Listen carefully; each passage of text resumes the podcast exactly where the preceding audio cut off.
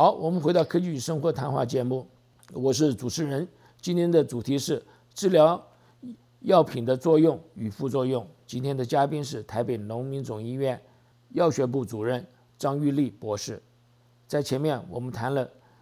啊很多很多有关用药非常重要的一些常识，还如还比如说如何储存呢？还用药前的一些资讯呢等等。我们下面呢来谈一些这个新的。或者是比较一最近的一些用药的一些观念和趋势，来，我想请问呃主任，现在人对于用药呢都比较小心一点，和大家对，我想大家对这个环保的意识啊比较高深一点，那么有相当的关系存在的，呃，想请问呢，许多人都认为呢生病呢就是要吃药，这样的话可以早些好，你觉得这个看法是如何？尤其是生病一定要用药吗？呃，谢谢主持人提的这个问题哦。那这个问题呃是这样子哦，因为现代的医疗哈，其实呃我们的医院的成立大概是为了病人的疾病哈，因为现在医疗的发展，呃自从抗生素啊呃发展出来以后，人类对药品基本上的概念就是认为它是可以对抗疾病的哈。那但是我这边是想要做一个区隔哈，就是。呃，治疗疾病跟获得健康，其实它可能是不太一样层次的问题。那我们现在的呃医院的系统、医疗的系统，大大概处理的是疾病的部分。那至于获得健康的部分，大概是另外一个角度啊。所以，所以呃，用药对我来讲啊，因为我我等于说跟药物的这个。专业的学习已经超过三十年的时间啊，所以我觉得药物它是一个很好的一个工具，它可以在我们疾病的时候，呃，在让我们能够把疾病恶化的趋势缓解啊，或者是能够让它终止。那它的目的呢，呃，有一有一个很重要的部分，它其实是让我们争取我们可以调整我们生活习惯的时间的啊，所以。所以比较好的概念是说，呃，我们把药物当作是对抗疾病的一个非常时期，所谓的非常手段啊。但是如果你要获得健康，是不能靠药物的哈，你必须要有好的食物的选择，好的生活的作息跟习惯，才有可能往健康的方向发展，而不是找到了一个药就可以让你获得健康。好，那因为药物通常只是。给我们争取，让我们调整健康生活习惯的一个手段而已，这样子。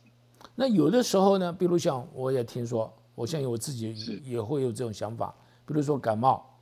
我们这个感冒的话，这名词一般来讲都是很广广泛的。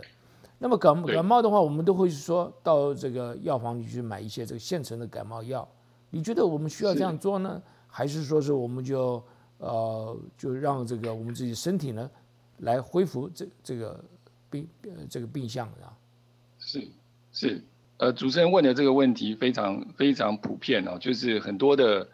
人都有这样子的想法。那其实各位知道，如果呃主持人提到的感冒这件事，因为感冒真正的病源是病毒，那我们所有的感冒药。没有人会用抗病毒的药去治疗感冒的哈，通常所以你如果到不管你到诊所或者是到药局去买感冒的药物哈，或者去开开感冒药，通常都是治疗感冒症状啊，比如说流鼻水啊、喉咙痛啊等等的这些呃副作呃就是做这些的症状，那没有一个。就是不会有正常处方，它是用抗病毒的药去治疗一般的感冒的哈。那这个有点是用大炮打那个 打小鸟哈的味道哈，就是说呃杀鸡用牛刀哈，所以不会这样做哈。所以他的意思是什么？其实通常我们的感冒都是因为我们身体的治愈能力让它好的。那这些你去买的感冒药本身，其实都只是让这个感冒的症状。哦，治疗症状，让你在这个过程比较舒服一些，哈，所以，所以当你知道这样的情况以后，你就知道哦，这些药物原来只是针对那些症状，它的根本让你好的原因，可能你要透过你的充足的睡眠休息，还有适当的饮水，它自然就会用你身体的免疫功能、治愈能力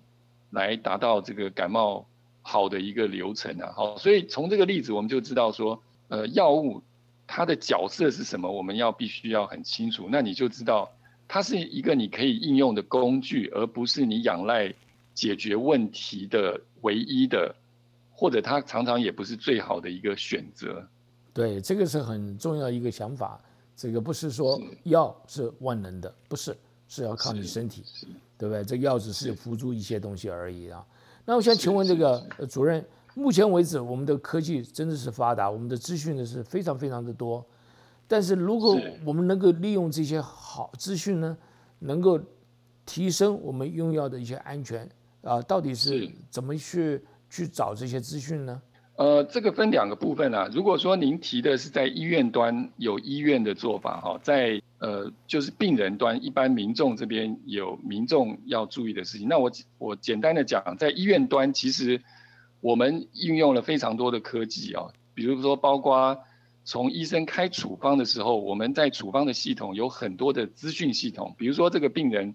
医生这个按键一不小心按了这个。呃，原来应该用十毫克，它按成一百毫克，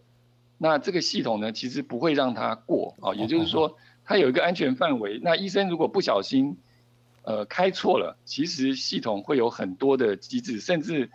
交互作用的机制啊，或者是这个病人他因为肾脏功能不好，他需要调整剂量，其实在他的处方系统都有一些安全机制在协助。好，那这个是医院端的部分，简单的说到这哈。那当然还有，呃，就是在药师端也有一些自动的，像自动配方的机械等等，来增加这个，呃，配方的安全性跟效率。哈，这个也是有很多的应用，甚至在护理端给药也会用一些安全的机制，比如说这个点滴，它输注速率太快的时候，那这个系统甚至会跳出警警告，告诉说哦，这个输注速率不对，会造成病人的问题等等。哈，这个其实在。医院端用应用的非常非常广，那病人的部分要找资资讯，这个也很重要了。这个就是一个非常重要的观念，就是通常我们会建议病人，你在哪边领的药，或者你在哪里买的药，如果你有用药问题，在第一时间，你应该要回头去询问那个发药给你的药师，啊，或者卖药给你的社区药局的药师，因为他们有责任有义务，而且他们。有你的病历，他们可以给你最到位、最最好的一个呃咨询。好，那那这个是一个原则哈。那另外，如果你自己要找这些医药相关的资讯，当然现在我们讲说网络 Google 非常的方便。那我要告诉大家一个原则：当你在找网络资讯的时候，你要看它的来源啊。比如说这个资讯来源，它如果是政府单位。啊，或者教育单位、学术单位，比如说它是 dot gov 或 dot edu，啊，也就是说它那个网址是这样子，公证单位的资讯通常是比较可信。如果是 dot com，那它很可能只是呃，它可能是一个药品销售的一个网站啊，所以它上面的资讯很可能是以这个。promote 啊，就是促销为主的角度，它比较可能会中立性比较有问题，所以在各位在网络上筛选资讯的时候，也要注意这样的原则哈，因为有时候网络上你找到的资讯，它不不一定是中立，它可能是偏颇的，这个也是需要注意的，大概是这样子的。所以在美国的话，应该是大家都是参考这个，呃，就是我不晓得是 FDA 啦。还是这个，还有一个这个 CDC 啦，就是这个对，没有错，没有错，对不对？对，对，就政府单位的，对，它比较有公信力，对，对，它的来源会，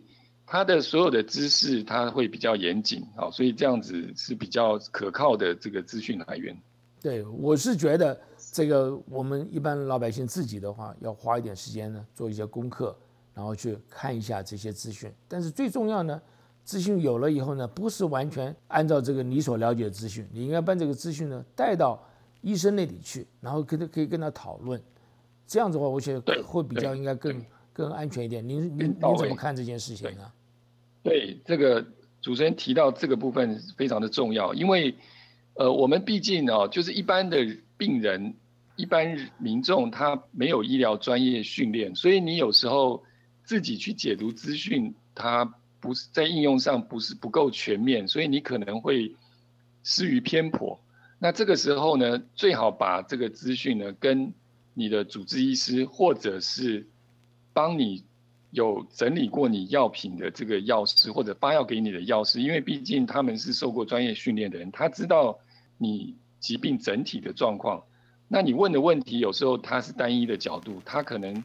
在应用上他必须要考量你整体用药的状况，啊，来来看看你现在这个用药问题本身是不是呃是不是你自己所想象的那个样子哦。所以所以这个。主持人问到的这个问题非常重要，就是你自己试着去解读这个问题的时候，可能会失之偏颇，最好是有一个专业的讨论，会比较对你对你自己的用药安全来讲是比较安全的。对，谢谢你这个提醒我们的听众做这些事情啊。那您刚在前面有提到过。就是现在医院方面有很多的机制已经存在了，比如说你说这个都点滴太快啦，这些等等，那这个的话就很接近我们一些想法，就是所谓人工智慧的一些想法在这里面了。那现在来讲的话，我们这个从今年、去年、最近的这个二十一世纪开始的话，有很多很多讨论到有关利用大数据、快速的网络还有人工智慧呢，将一个综合的信息呢。这个能够结合起来，我不晓得您对于这方面的这种新的科技的话，您的感觉是什么？呃，我觉得这个是一个很好的一个发展方向啊，就是让让我们每个病人，其实他等于是，呃，如果我们可以想象未来，等于说你手边透过你的手机，你就有一个专业非常知识渊博的人在你旁边帮你做用药把关哦，这个是呃是一个很好的一个美好的未来哈，就是说。可是这个过程可能现在还没有到那个时间哦，因为因为我们讲说这个人工智慧，它必须要把这些大数据做很有效率的一个处理哈，特别是中间有很多是决策哈，因为我们在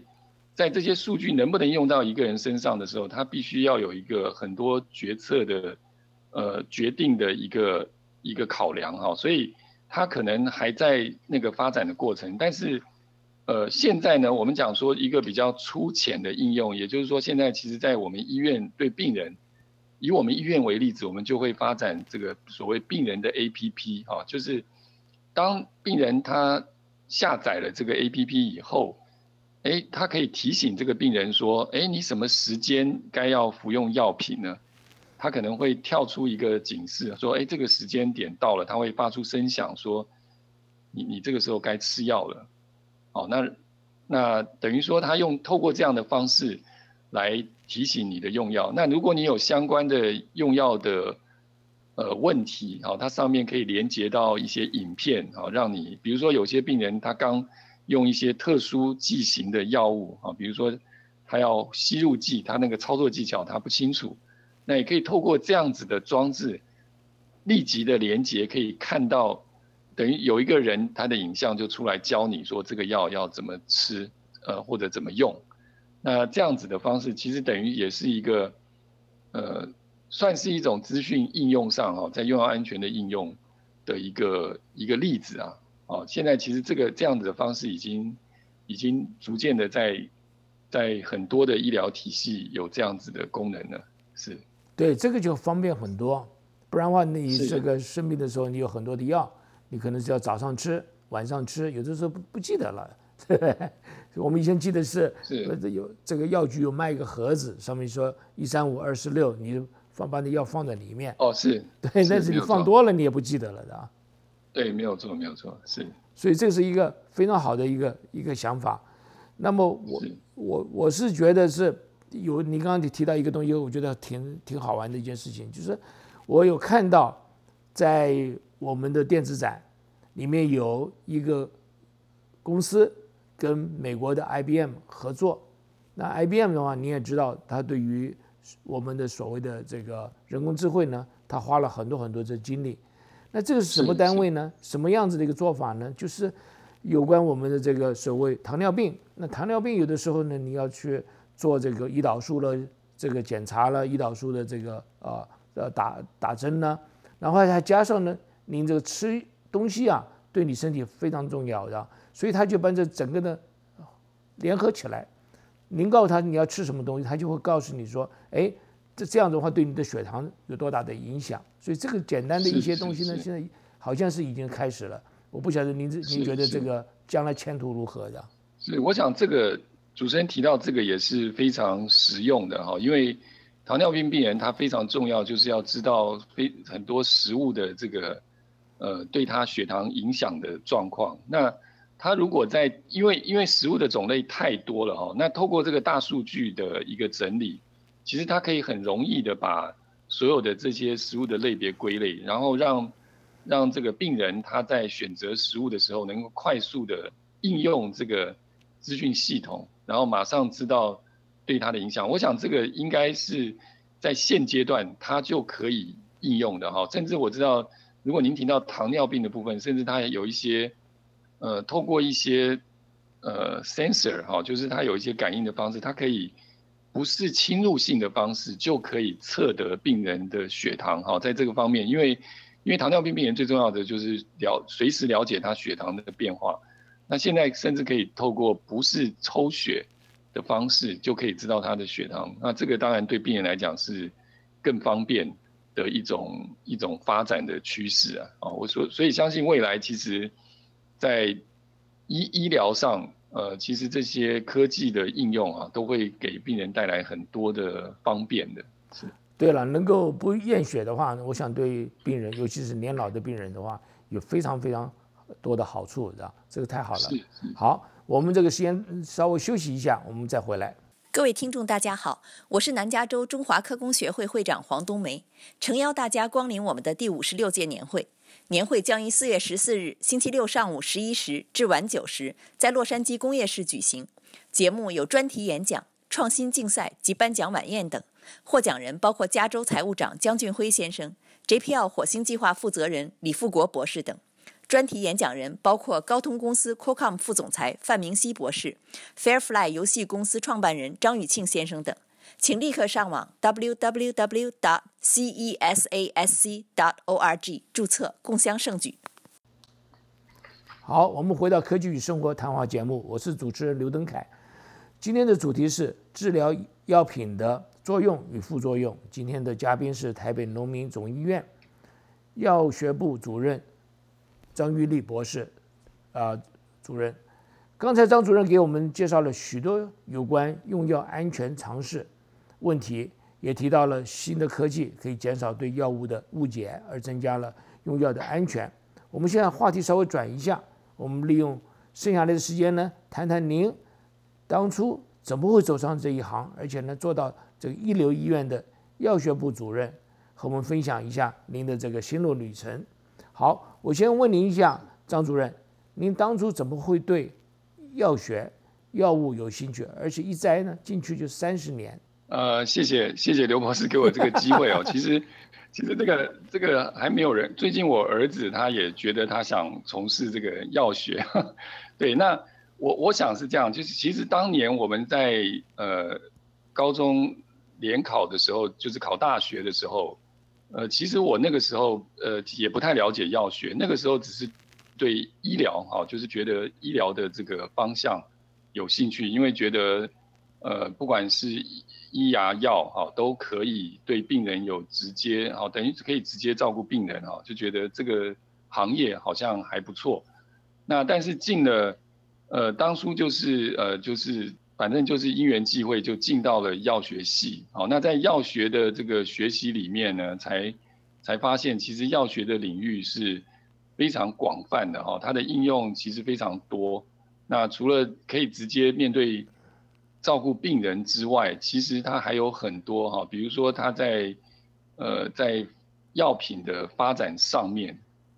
哦，就是新药的研发，其实都有蛮多的一个空间的，哎，那所以这个就是一个因缘际会进到了这个行业。那当然，其实进到这个行业之后呢，其实就非常清楚说，因为医药的发展日新月异，所以呢，